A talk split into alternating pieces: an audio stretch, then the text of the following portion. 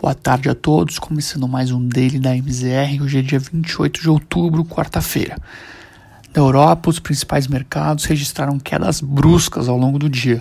As notícias sobre o agravamento da pandemia na zona do euro começam a gerar novos efeitos práticos por parte dos governos. Na Alemanha, a primeira-ministra Angela Merkel declarou lockdown parcial, incluindo o fechamento de bares, restaurantes, academias e cinemas por pelo menos um mês. Escolas e lojas, no entanto, permanecerão abertas. Na França, Macron fez o mesmo, tendo em vista a rápida disseminação da doença pelo país e o alto número de hospitalizações. Ao longo do dia, os principais mercados registraram quedas importantes. É ao fim do pregão, o Eurostock 600 registrou baixa de 2,95%, aos 342 pontos, e atingiu o menor patamar desde maio.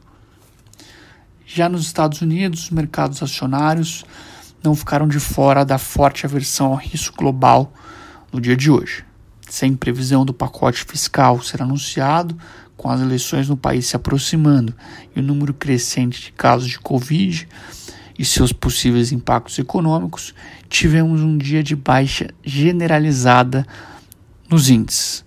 Dow Jones registrou queda de 3,43%, S&P perdeu 3,53% e Nasdaq, principal índice de tecnologia dos Estados Unidos, caiu 3,73%.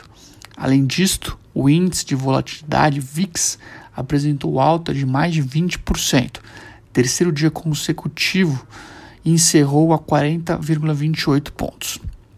No mais, Pesquisas apontam redução da vantagem de Biden para Trump, embora ainda pareça consenso no mercado que Biden deve sair vitorioso. A diferença, no entanto, diminuiu para 7 pontos percentuais versus 11 anteriores, de acordo com a Real Clear Politics.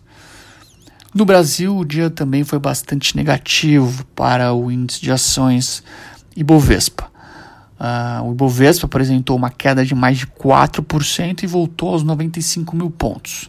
Em linha com o cenário de pânico global, os ativos de risco foram bastante afetados, ainda mais aqueles que dependem da volta da normalidade, como empresas aéreas e do setor de turismo. Pesa ainda o dilema fiscal que permanece sem definição clara e onde o tempo joga contra. No fechamento do pregão desta quarta, todas as ações do índice apresentaram baixas, destaques negativos para Petrobras, com queda de mais de 6%, e Bradesco ON, com queda de 6%. No campo de juros, tivemos hoje um dia de bastante volatilidade e alta nas curvas. O cenário externo nervoso, principalmente atrelado às notícias negativas na Europa, trouxeram o tom negativo no Brasil.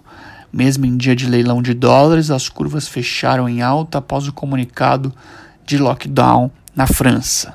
Segue também no radar dos agentes o comunicado hoje do Bacen a respeito do guidance que será adotado daqui em diante.